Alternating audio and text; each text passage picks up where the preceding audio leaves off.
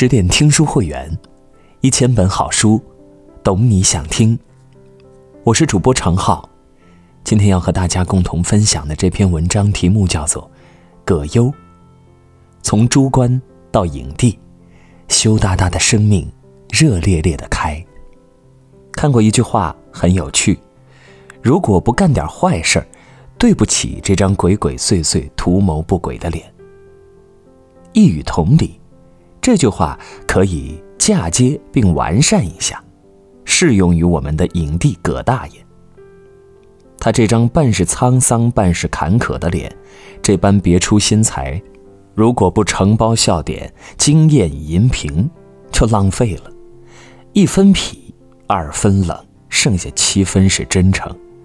因为表演太接地气，他好像就住在我们隔壁，是邻居大哥，亦或是邻居大叔。陈凯歌曾这样评价葛优：他是中国最绝的男演员，他是首位华人影帝，获得了第四十七届戛纳国际电影节的最佳男主角奖。但他谦虚地说自己是戏子，给观众找乐子的戏子而已。戏里。能说会道，鬼点子不断，戏外却寡言羞怯。他说着不着四六的话，过着一本正经的人生。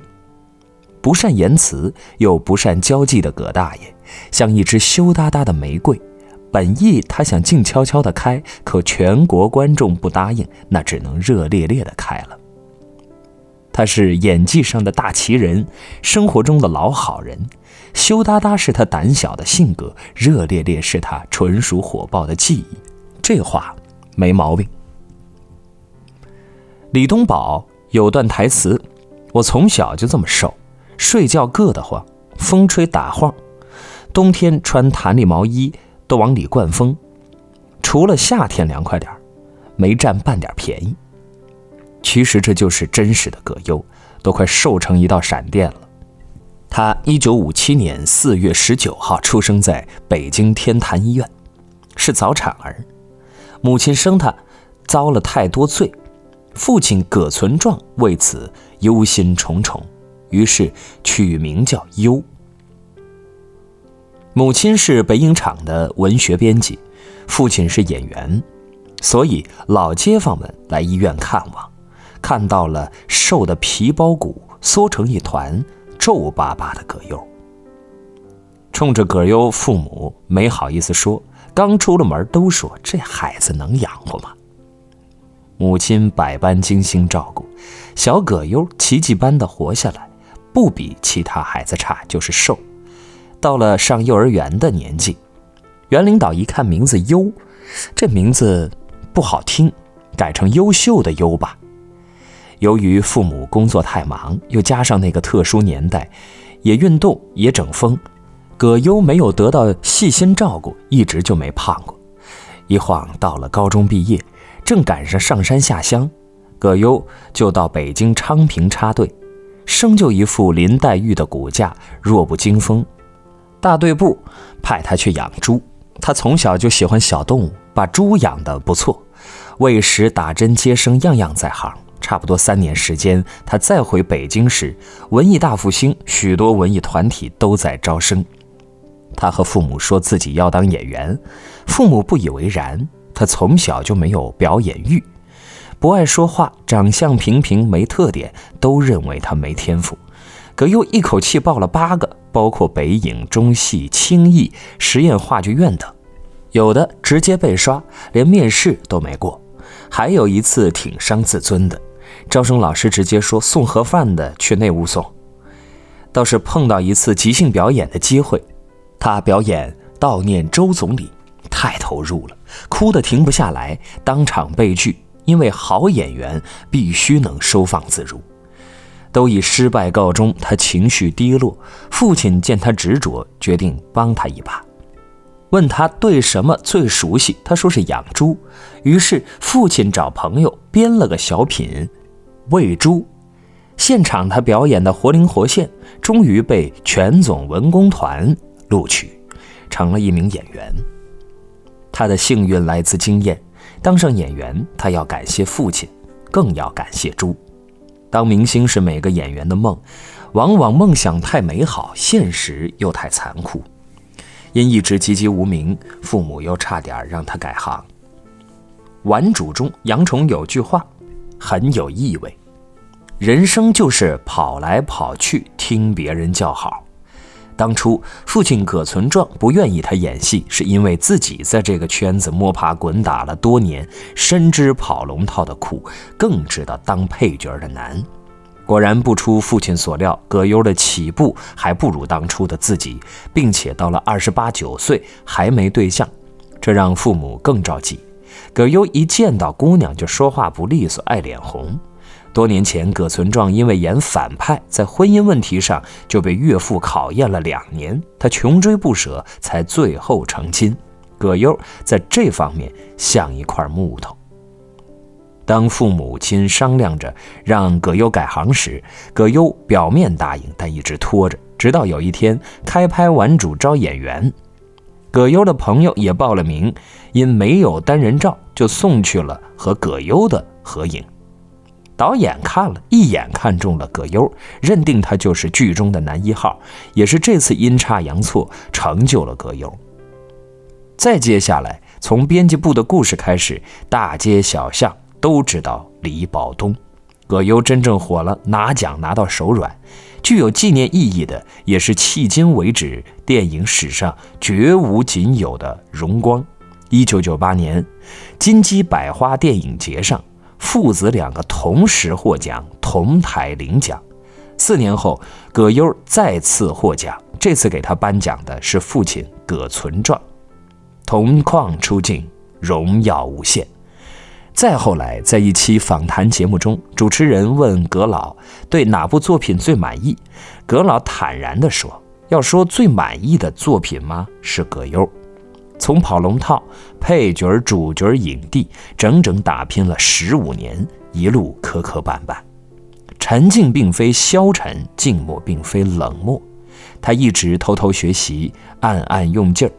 有时一句台词，他反复练习，可以用尽百种语言表达。没有等来的成功，都是跌跌撞撞。好在上天很公平，只要肯努力，就会给颗糖。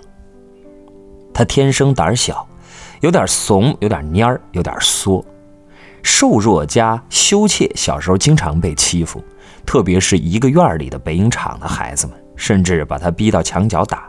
他基本能做到打不还手，骂不还口。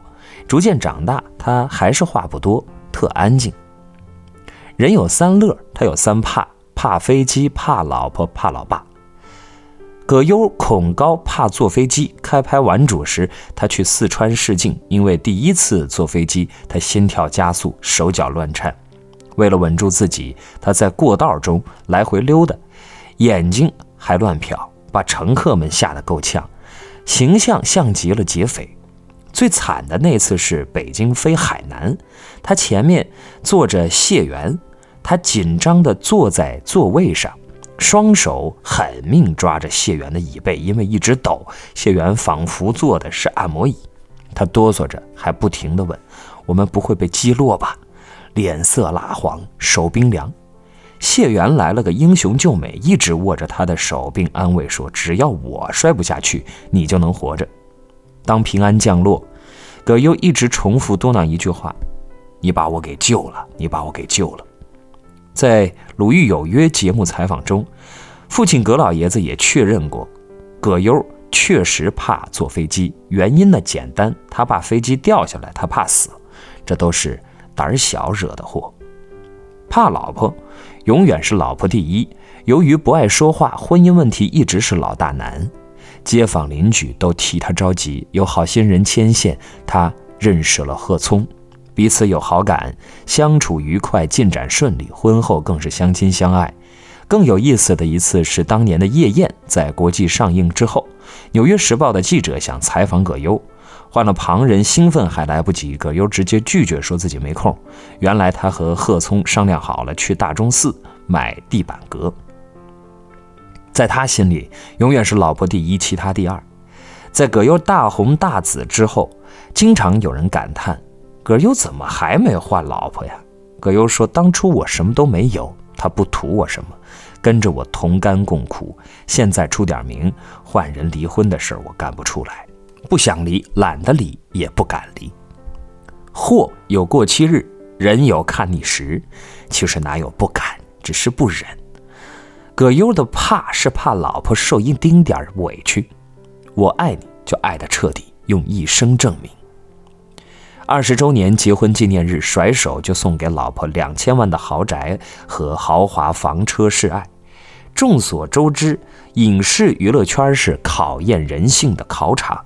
有多少人刚刚星光微泛，就移情别恋，朝三暮四，穿梭在花红柳绿中，坐怀不乱者堪称君子。贫贱之知不可忘。糟糠之妻不下堂，好的婚姻应该是既有烟火气，更有江湖气。怕自己老婆不算没本事，怕别人老婆才是大毛病。当这种怕是建立在爱、理解和宠溺的基础上，这是多少女人期盼的可遇不可求的婚姻模板。